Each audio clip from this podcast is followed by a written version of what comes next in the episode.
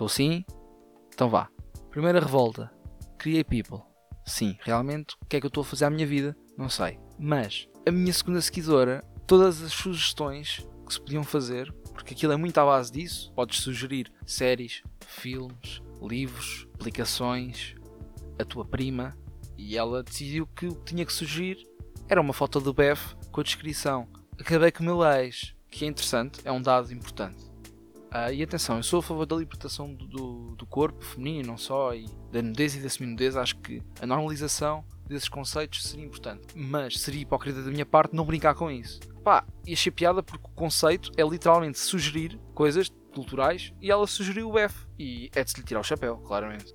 E depois ela me deu unfollow e eu analisei, cabeça mais fria, esse unfollow. Quando a vida nos dá BFs, nós temos que seguir de volta. Porque ela deu o primeiro passo e eu acobardei-me. E apesar de ela ser de outro país, vou-me arrepender para sempre. Isto leva-me à segunda revolta. Aqueles anúncios de Ah, mulher solteira na sua zona. Interessante, mas reparem, distanciamento social, a mulher normalmente é muito mais velha, portanto, grupo de risco, e depois só pensa naquilo, não é?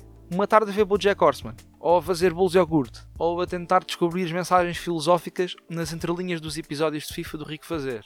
Não, é só fazer o amor. Pá, acho mal, porque há tanta coisa para fazer e estão a inundar a internet com prazer carnal. Uh, qualquer dia, os sites de pornografia vão processar as redes sociais, porque lhes estão a roubar os direitos produzir certos conteúdos. Qualquer dia também teremos aulas no Zoom, mas de repente aquilo vira uma sessão privada do OnlyFans. Já me estou a imaginar a ter direito empresarial, mas com uma lingerie de renda. E falando em aula, epá, então agora vai ver telescola. Fantástico, acho muito interessante, acho que o governo teve bem, mas apesar da boa intenção, acho que vai ser mal implementado. Porque reparem, eles vão dar aulas aos putos. calma, calma, não se riam. Vão dar aulas aos putos com professores. Pá, que estupidez, né? Estamos a dar aulas pela televisão com professores. É o quê? É para aprender? Não. É uma, eu quero uma aulinha de português de manhã com o Dark Frame e à tarde uma aula de biologia com o Sarcásio.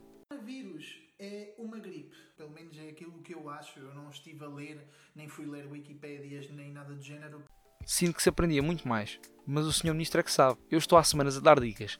Já ensinei como é que se enfrenta o Irão numa guerra, já dei uma dieta para a quarentena, para não ficar gordo que nem um bisonte, e agora estou a ensinar como é que se implementa a telescola de novo. Mas continuem, continuem a ignorar-me, eu já sei o que é que vou fazer. Vou virar influencer político, fazer vídeos tipo 50 factos sobre o meu partido, giveaways de canetas e dinheiro lavado, e um post patrocinado pela Segurança Social. Este país vai rebentar com o meu conteúdo.